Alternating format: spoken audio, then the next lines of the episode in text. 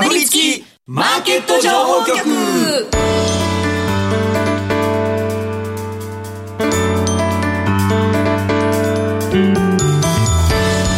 金曜夕方はラジオにかぶりつき皆さん1週間お疲れ様でした。進行役の八木ひとみです。さあ今週もこのお二人とお話進めてまいります。B コミさんこと坂本慎太郎さんそしてスパローズ大和勝孝さんです。よろしくお願いします。そして今日はですねオープニングからゲストにお越しいただいております、経済ジャーナリスト和島秀樹さんです。よろしくお願いします。よろしくお願いします。大変ご無沙汰しております。半年ぶりぐらいだと思います。よろしくお願いします。よろしくお願いいたします、えー番組後半では和島さん注目の投資テーマそして関連銘柄についてじっくりとお話を伺いますえー番組始まる前に皆さんこれまで経験してきたバイトの話をですね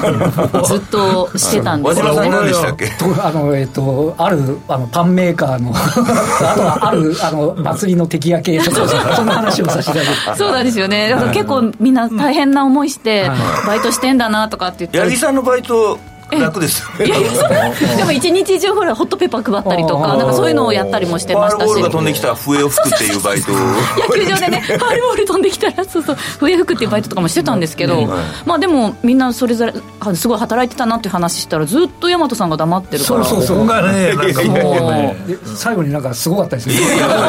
私ら別に普通だったみたいな感じなんですけど40個やっててもう借金返すためだけだったんで記憶が飛んでるんですよ。なんか思い出したら重くなってきて。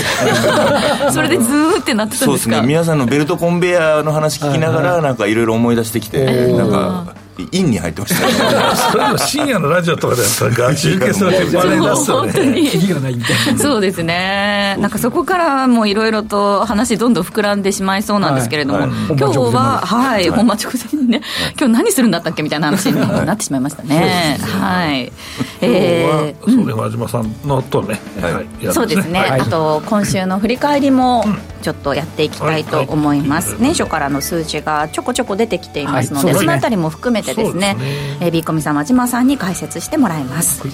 さてこの番組は YouTube でも同時配信しています。この後午後5時からは YouTube 限定で延長配信しますので動画でもぜひご覧ください。また番組ウェブサイトには今日の資料がアップしてあります。ダウンロードして参考になさってください。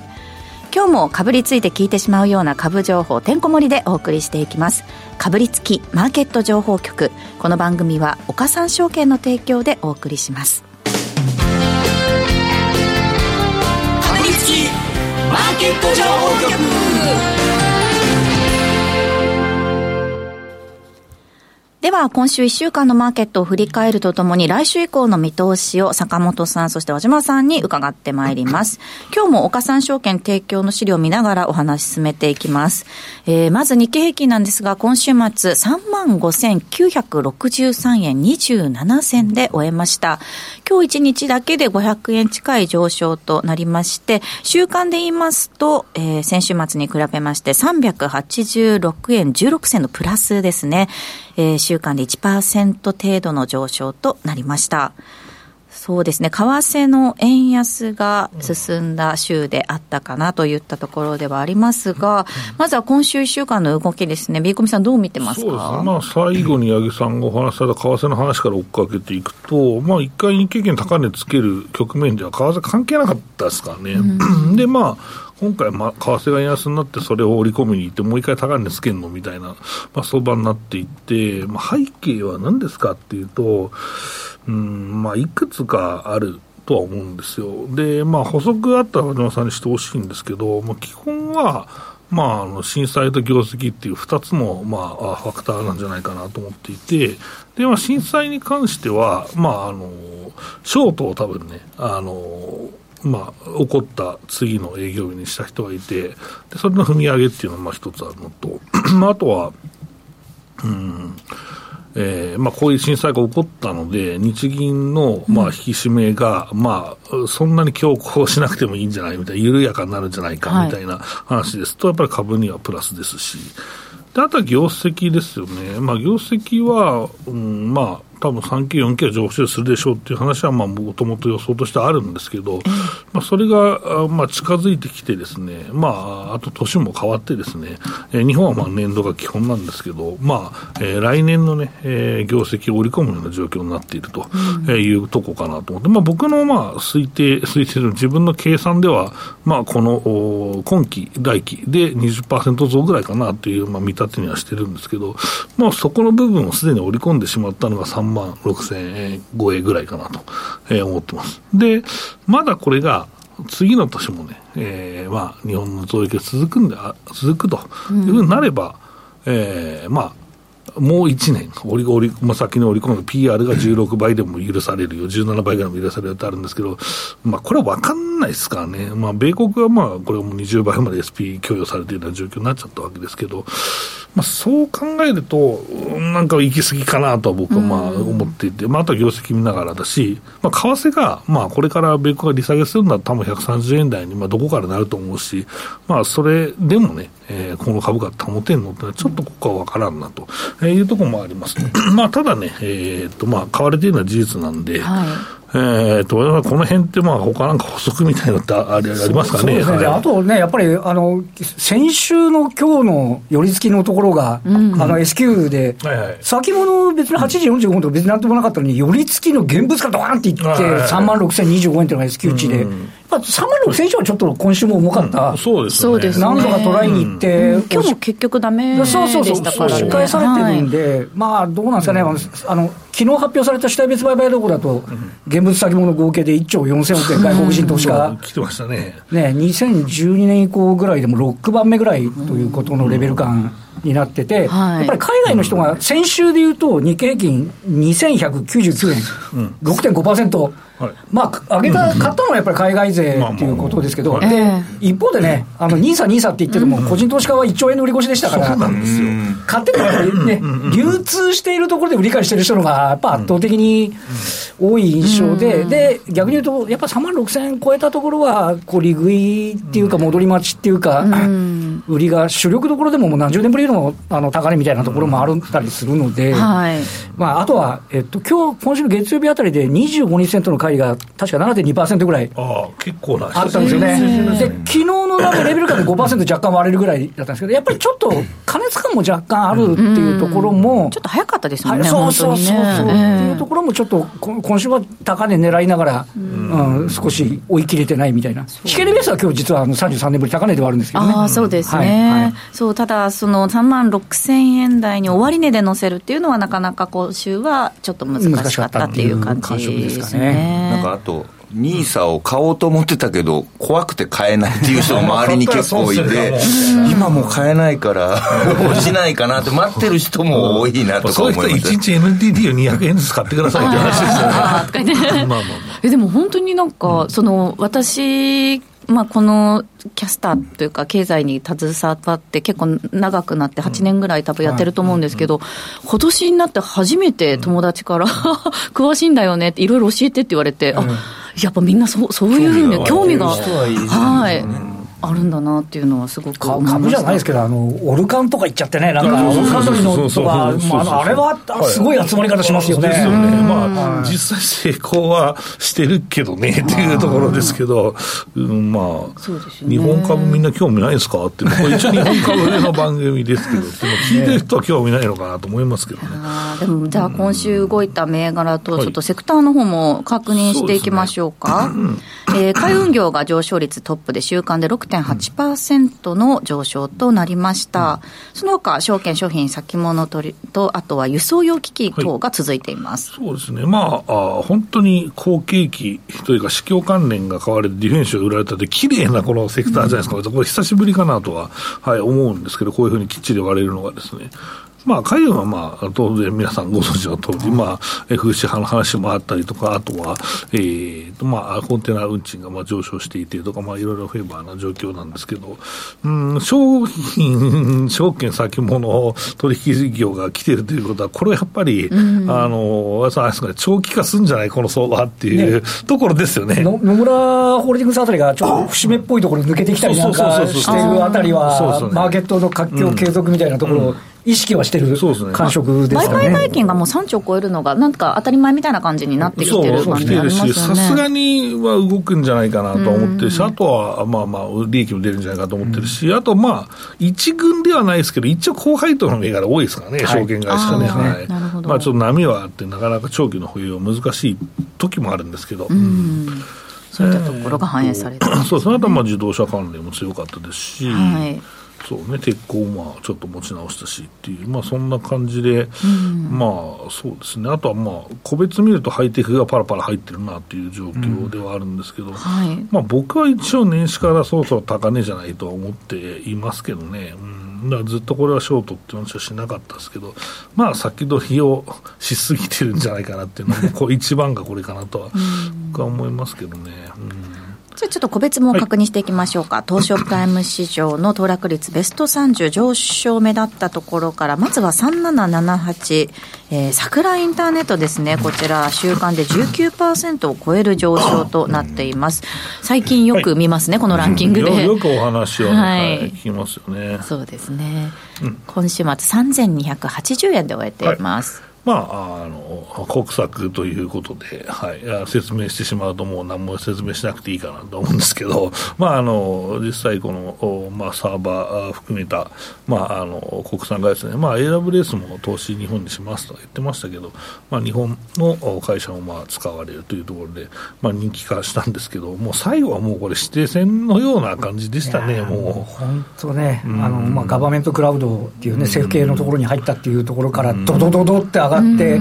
あとはもう信用の取り組みもあって、まあ、あのもう昨日今日は結構下落。そうですね、今日だけで8%を超える下落となってます、ね、ちょっとやっぱり高値で勢いつけて買っちゃった人の投げとかっていうのもちょっと出てきたかなっていう、そんな感じ、需給主導みたいな感じだったね、ちょっとね。ツイッターとか見てるとね、もうあのお金がなくなってしまいましたみたいな方が出てきたりして、まあ、いつものパターンだなという感じですけど。昨日の高値4550円。で、今日は3280円で終えているということなので。ドーンっていったと、ドスンとドスンと、もう売るに売れない状況でしたよね、もう感じでありましたよね。しまって。で、PR 現状で137倍。7倍ですね。はい。なんでまあ、時価総額も1000億超えちゃってますよね。うん3778桜インターネット、今週末3280円で終えています。そしてもう一銘柄、303073の、えー、DD グループですね。こちら週間で21%を超える上昇です。はい、まあ、こちらはですね、まあ、いろんな飲食店ですとか、あとはアミューズメントゲストというか、まあ、えっ、ー、と、ダーツとかですね、うん、はい。えっ、ー、と、まあ、あの、アフターコロナ銘柄というところで、えー、まあ、注目はしていて、前回の、まあ、えー、前回というか、まあ、決算ごとに意外と動く株かなと思って見てたんですけど、まあ、進捗が結構いいので、うん、えーとまあ、アフターコロナちゃんと取り込めてるなというのもあるし、まあ、ここはインバウンドも取り込みやすいんですよね、あのちょっとパブっぽいとこあったりとか、うん、まあ、ダーツあったりとかするので、あの意外とそのよよく日本の、まあ、観光日本に来た観光客が夜にやることがない。えー、人、難民、えー、これをとりあえずあの囲えるというのはすごくよくて、ただ大阪とか行くと、もう本当やることなくて、心斎橋ずっとうろうろして、あの、あの、各、各この商店街の中で各社のドラッグストアが何個もあるんですよ。松木を、松木を、まあ、松木をコスモス、なんちゃらなんちゃら松木をみたいな、松木を何個あるんですかみたいな、そうとか、そういう状況で、で、まあ、ちょっと僕が入れなかったんですけど、これコスモスでもカード使えるんかみたいな、ちょっとそう、そうわかんないですけど、まあ、とか、かたくなにするのも、その崩すほど売れるというような感じで、えー、まあ、あるのかなと思ったりして、まあ、意外とね、この、うんこのなんていうのかな、本当に夜の難民はね、意外と本当にビジネスチャンスだと思うので、うん、う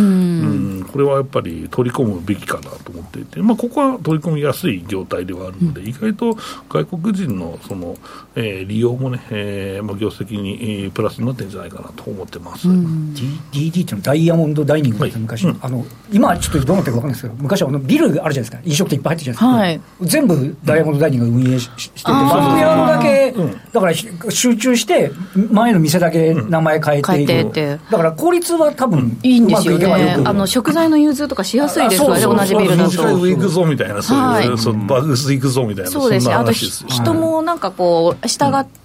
あのめっちゃ繁盛してるけど、上来てないときは、下にヘルプに行ったりとか、そうそうそう、できるので、そうなんですよね、はい、確かに、そうやって効率が。進捗率、2月決算で第三四半期の受け、かなり良かったですよね。そう、だから本当にもうコロナ前の水準にもって、かなり苦しい時期もありましたけどね、全部だめになっちゃいますよね、まるまるだめになっちゃいますよね。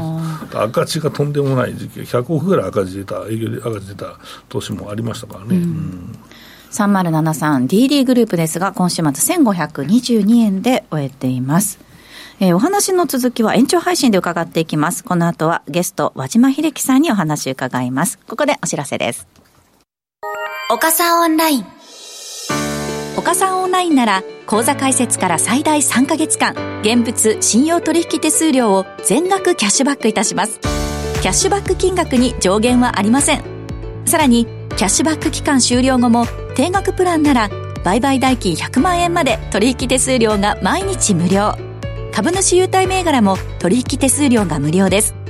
現物信用合わせて最大200万円まで毎日無料。手数料に自信あり。株式取引なら岡三オンライン。岡三オンラインは岡三証券株式会社の事業部門の一つです。当社が取り扱う商品等には価格変動等により元本損失元本超過損が生じる恐れがあります。投資にあたっては契約締結前交付書面等を必ずお読みください。金融商品取引業者関東財務局長金賞第53号。岡三証券株式会社。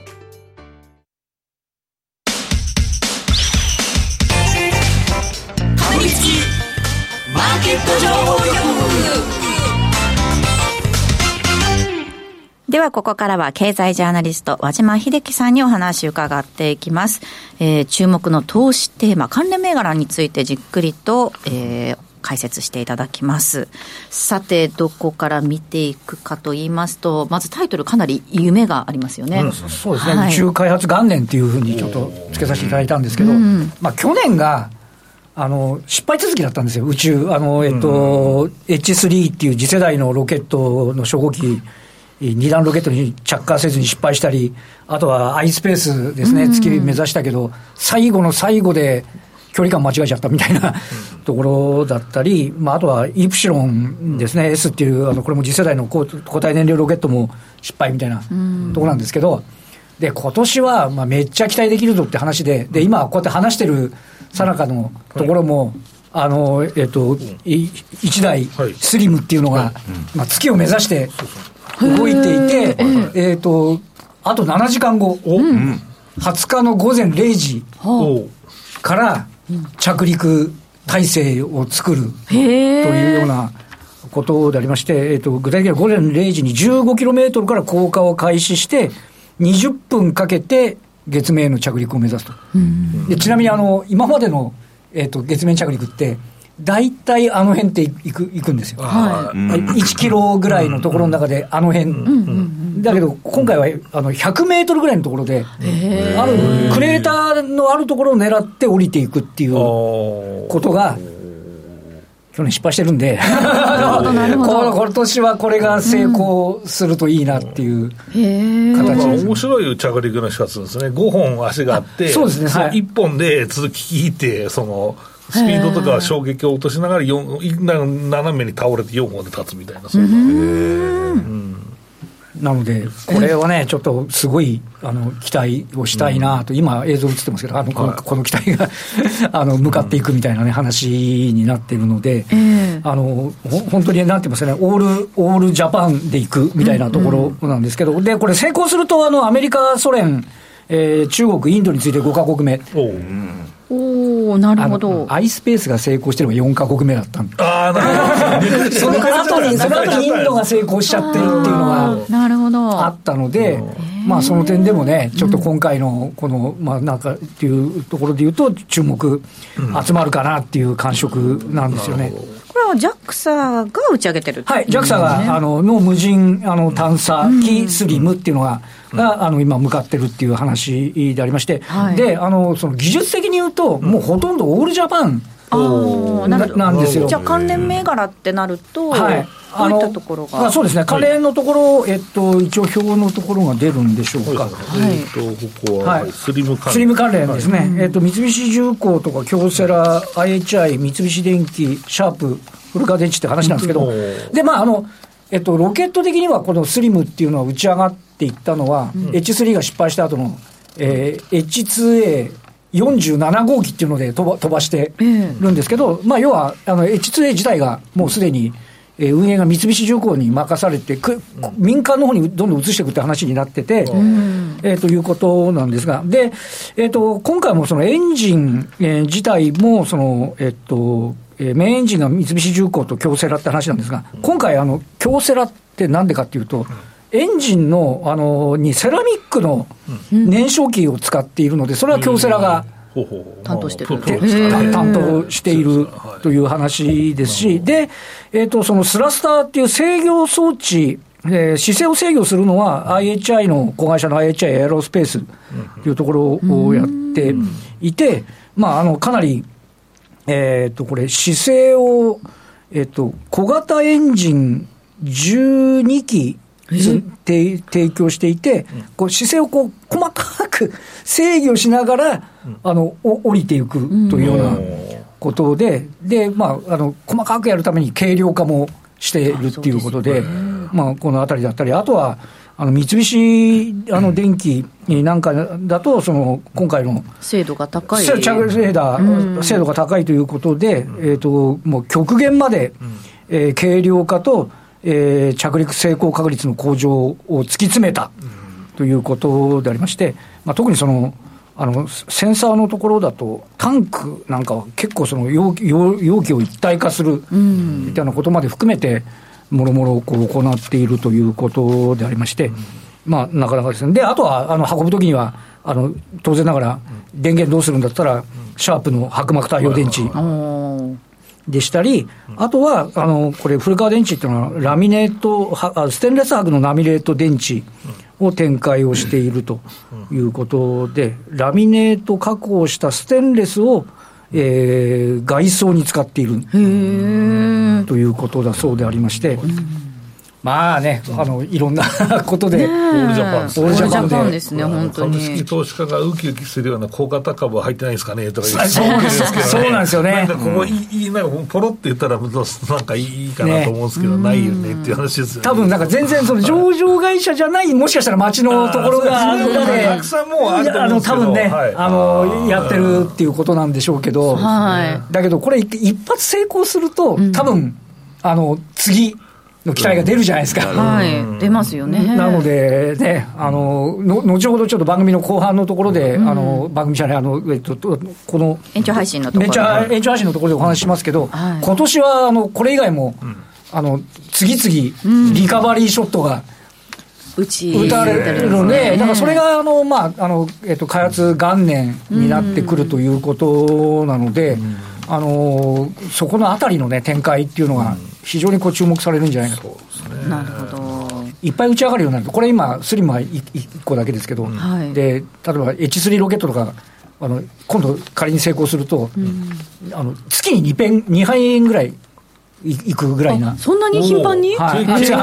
ち上げる、月に行くわけじゃないですか、あー宇宙に向かって、物いろんなものを運ぶっていうのを、機動的にできるようになったり、はい、今なんか衛星がめちゃめちゃ儲かる感じですよね。ね。まあまあ、日本だったらスカパーありますけど、海海外も結構衛星会社が儲かってるんですよね。はいあのね、なんだろう、あの、衛星携帯電話みたいなはい、自治体とか含めて。あとはその iSpace ももう一回、今年年末行くんですけど、はい。でやっぱりそれなんかは日本の企業がいろんなあの話を展開していて、えーいるので、まあ、そうしたその流れっていう部分っていうのは、今年一個一個着実に成功していくと、なんか仕事、ビジネスになるんちゃうのみたいな体になってくると、あのなんか去年1年間、なんかがっかりしっぱなしみたいな。話でしたけど、今年は順次成功していくと、ちょっと宇宙ビジネスっていうのが、ちゃんと見直されてくるんじゃないかなっていう失敗を乗り越えてっていうことですよね。今、あの、YouTube ご覧の方は資料出てると思うんですが、先ほどその H3 の話ははい2月15日打ち上げ予定ということですね。なので、毎月打ち上がってますね、確かに。そうですね。なので、これがクリアになってくると、結構、あの、次に行けるパターンですよね。な何度も何度も、ね、打ち上げれば、それだけ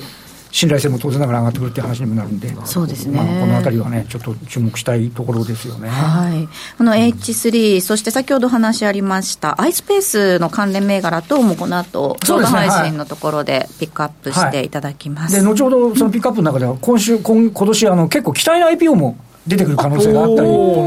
するんで、本当はね、去年出てくるかなと思ったら、ちょっとしぼしぼで資金調達しちゃったんで、今年 IPO になる可能性がある。いう感じなんだと思うんで。IPO となんかそういうグロス系の銘柄も今年は盛り上がってほしいなって思うところがありますけど、こういうその宇宙関連とかがスターになってくれれば、マーケット的にもちょっと盛り上がるかなっていう感じですかね。ね。あと、その宇宙関連の銘柄って、うん、あの探すとそこそこあって、はい、まあ、後ほどこれもお話しますけど、あのそうしたことが1個成功すれば、だんだん樹木が集まって、で、お金も来るじゃないですか。うん、資金調達もできるようになって、えー、じゃあ IPO を目指す宇宙関連のところにもお金も回るでしょうみたいな。流れになるといいなっていうふうに思いますよね、うん、そうですね、はい、どうしても今、その宇宙関連って言われると、今お話しいただいたようなこう三菱重工とか HI っていうのがどーんと出てきますけど、はい、探すと結構裾野広いっていうことなんですね。広がってくるんですよね、うん、で打ち上げいっぱいになってくると、今度やっぱりその、ロケットの材質とかやってるところもあるじゃないですか、はい、まあ、そうしたあとは燃料そのものだったり、あとは何運ぶとか、ね、宇宙で、ね、なんかなんかしたいビジネス、こういうのどうっていうような話とかも、やっぱり徐々に、ね、現実的になってくるという形なので。なるほど、うん、まさに宇宙元年になるかどうかということで、はい、えー、そうですね、注目されるところ、この後延長配信でもじっくりと伺ってまいります。えー、さて、大和さん、気になるメッセージありますか？そうですね。赤字でも失敗でも応援できるとか。あ夢、夢がありますからね。まあまあね、夢あるから、いや、いいですよね。あの、でもなんかこう、レーダーとか、こう、姿勢を制御とか、いろんな複雑な装置があるのに、前失敗した理由が、に第2ロケットに着火せずって、そうそう火が火がつかないって、そんな難しいことなの？意外とあるよ、打ち上げ失敗の大きな要素ですよ、意外と。で、今回、スリムが言ってるじゃないですか、それって、その H3 失敗して、で、それを直す、ちゃんとチェックしたのが、あの今度 H2 の47っていうのに乗っかってスリムが言っているので、更新されてるってことは、次の H3 は、それがノウハウが生きてるんじゃないか。ななるほど。じゃあもうどんどんどん飛ばせるわけですね。目に見えて改善進化してるっていうのはなんか、ねそうそう、だからそれは2月15日うまくいったら、あやっぱりちゃんとなってんじゃんみたいなふうになってくれるかなと思うんです宇宙バブルに備えてた方がいいのかもしれない宇宙バブル、確かに、株価も打ち上がってみたいな。ポートフォリ作っておかないと。宇宙ビジネスでも山本さんやったらいいですよ。そうですね。なんですかね、宇宙食売ったりとか？いや、今、隕石だろ、隕石、今めちゃめちゃ高いんだぞ。あ、じゃあ、山本さんのガチャで隕石売ったらいいんじゃないですか？隕石すごいね、なんかパワーあるとか言って、いろんな芸能人がつけたりして、ちょっとスピリチュアルなのか分かんないけど、石売り出したら僕疑われるからやめとこう。か僕がやると。隕石だからこれさん一周ってんだけどって噂されるから隕石はマジで浸透してるからいけるかもしれない。です隕石っぽい石だけ集めとこうかな。はい、ということであっという間にエンディングが近づいてまいりました。かぶりつきマーケット情報局この番組は岡三証券の提供でお送りしました。実際に投資をされる際の判断はご自身でしていただきますようお願いいたします。えー、まずは T シャツから売ったらいいんじゃないかっていうコメント来てます。隕石 T シャツ、まあ、関連性が全然わかんないですけど 山本さんの隕石ともつけて隕石キャンプ T シャツにする。マジで意味わかんない ちょっとデザイン考えましょう。はい、えー、さて来週は新年一発目の大和銘柄のコーナーをお送りする予定となっております、どうぞお楽しみになさってください。ここまでラジオタイムのお相手坂本慎太郎さん大和勝孝さん和島秀樹さんでした。ありがとうございました、はい、進行役八木ひとみでお届けしました。かぶりつきマーケット情報局ラジオをお聞きの方とはここでお別れです